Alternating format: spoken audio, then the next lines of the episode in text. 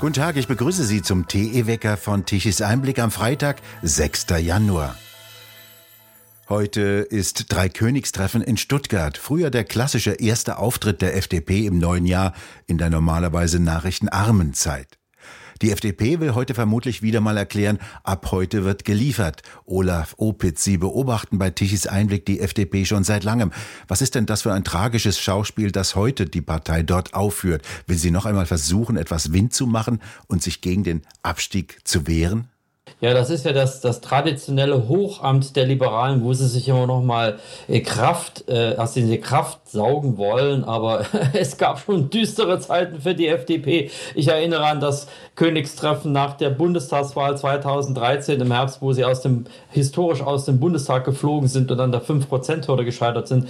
Das war schon ein Trauerspiel. Aber jetzt ist man in der Ampelregierung und glaubt, äh, äh, man ist wieder wer, aber es ist genauso ein Trauerspiel. Man hat seine Wähler tief enttäuscht, indem man Grundsätze der freien demokratischen Politik im Prinzip verraten hat. Man kann es gar nicht anders nennen. Es geht um die Schuldenpolitik, es geht um Steuerpolitik, es geht um Friedenspolitik, es geht um Energiepolitik. All das ist ja nicht das umgesetzt worden, was man vorher seinen Wählern versprochen hat.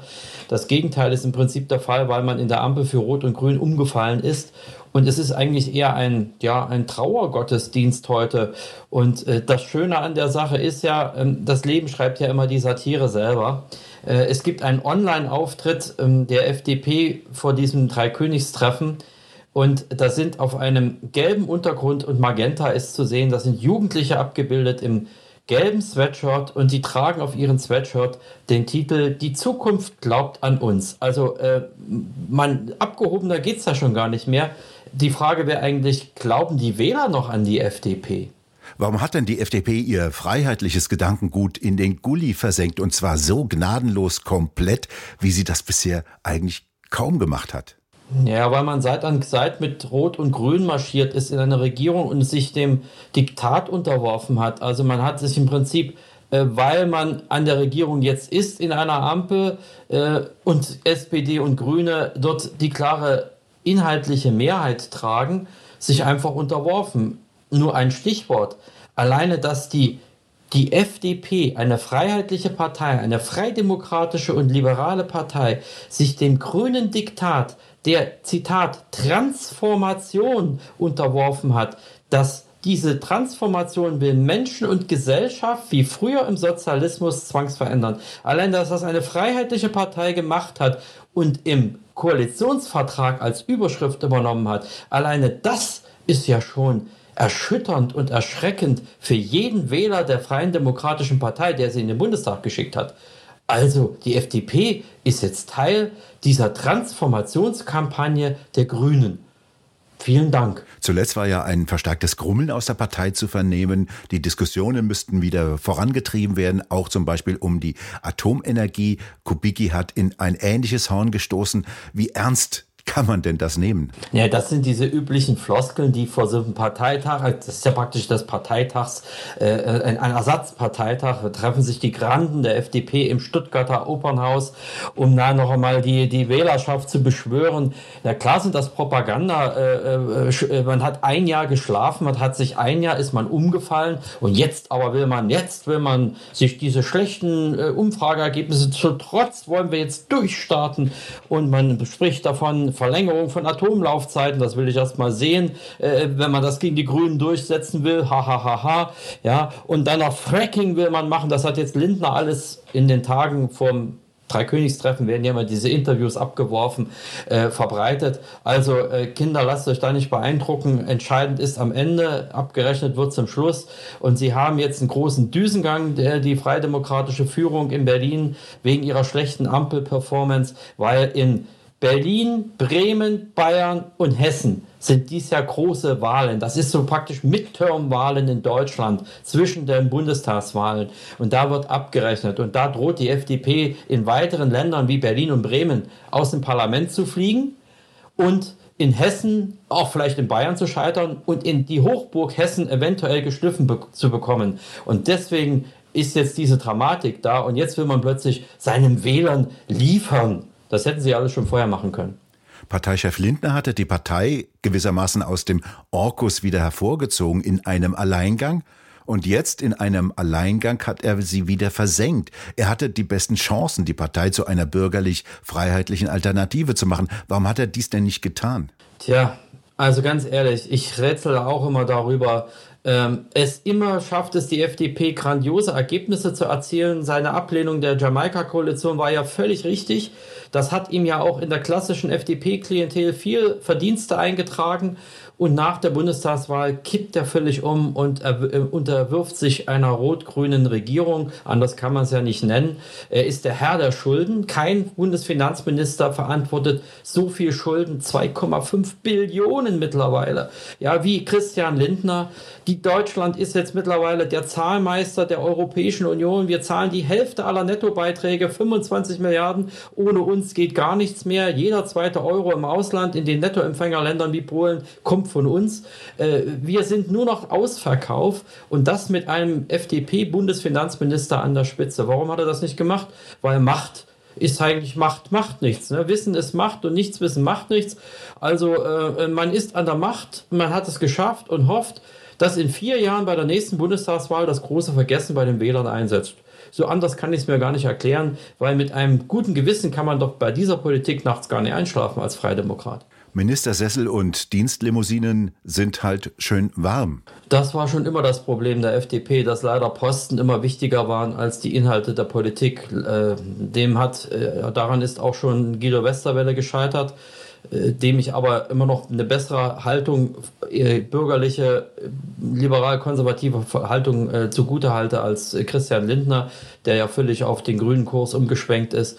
Ähm, man hat auch da die Ministerien gesehen, die Posten gesehen und vertraut Angela Merkel könne man, mit Kanzlerin Merkel könne man eine vernünftige Politik auch ohne jedes Detail im Koalitionsvertrag machen. Ja, daran ist schon diese Regierung 2009 gescheitert und äh, am Ende 2013 aus dem Parlament geflogen und äh, Lindner macht den gleichen Fehler wieder. Er war ja damals mit beteiligt, er war unter Guido Westerwelle Generalsekretär. Also er weiß das alles und macht es trotzdem wieder mit.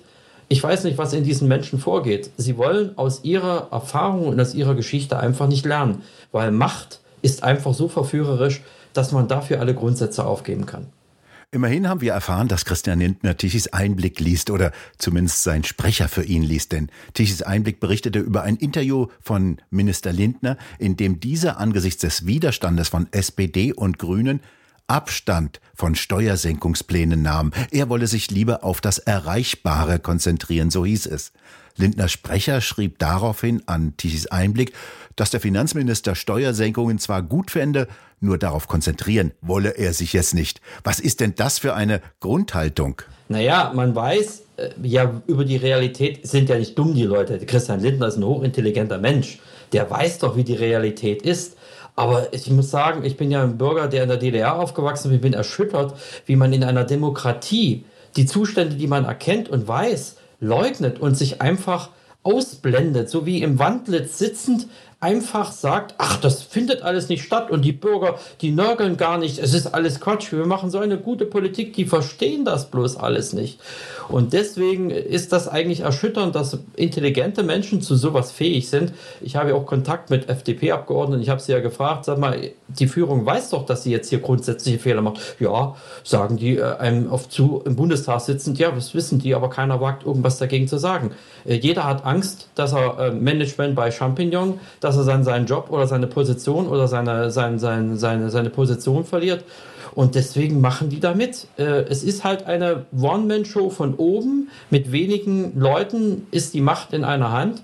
Und da wird jetzt durchregiert und entweder nach unten, ganz unten, oder vielleicht schaffen sie nochmal die Kurve. Aber ich glaube eher, äh, die Kurve ist kaum noch zu kriegen. Es geht bergab. Alles andere würde mich wundern. Was erwarten Sie von den Wählern in diesem Jahr bei den anstehenden Landtagswahlen? Werden Sie der FDP einen kräftigen Tritt verpassen? Naja, also Bremen ist bestimmt verloren, da bin ich mir relativ sicher. Da wette ich einen Kasten Rotkäppchen-Sekt drauf. Und Berlin ist auch schon ganz ganz gefährlich am, am Sinken, obwohl der, der Spitzenkandidat äh, Mario Chaya, der Fraktionschef in der Opposition von der FDP, ein guter Mann ist. Der macht gute Politik, aber der ist jetzt Opfer, wenn er, wenn er aus dem Parlament fliegt, dieser, äh, dieser Regierungspolitik. Außerdem sind ja Rot und Grün an dieser Skandalwahl in, in Berlin ja ohnehin beteiligt für diese Wahlwiederholung. Ähm, die, größte, die größte Schande für Deutschland, die wir je erlebt haben. Die Bundeshauptstadt muss zwei Wahlen wiederholen und eigentlich die Bundestagswahl ja auch. Und die FDP im Prinzip ist ja eine Partei im Bundestag, die, die nicht mal die Neuwahl für den Bund in Berlin wollte. Also das ist doch alles erschütternd, was in, in, dieser, in diesem Land vor sich geht, nur um seine Mandate und Posten zu sichern. Also ich bin von der FDP in dieser Frage tief enttäuscht, weil sie war ja früher wirklich eine Partei, die Mut zur, zum immer gegen den Strom zu schwimmen. Das war ja ihr Grundprinzip. Einer muss es tun, gegen den Strom schwimmen. Und was sie jetzt macht, ist mitschwimmen, mitmachen. Sie ist nicht anders als Rot, Grün oder auch die Schwarzen. Sie ist das gleiche Prinzip.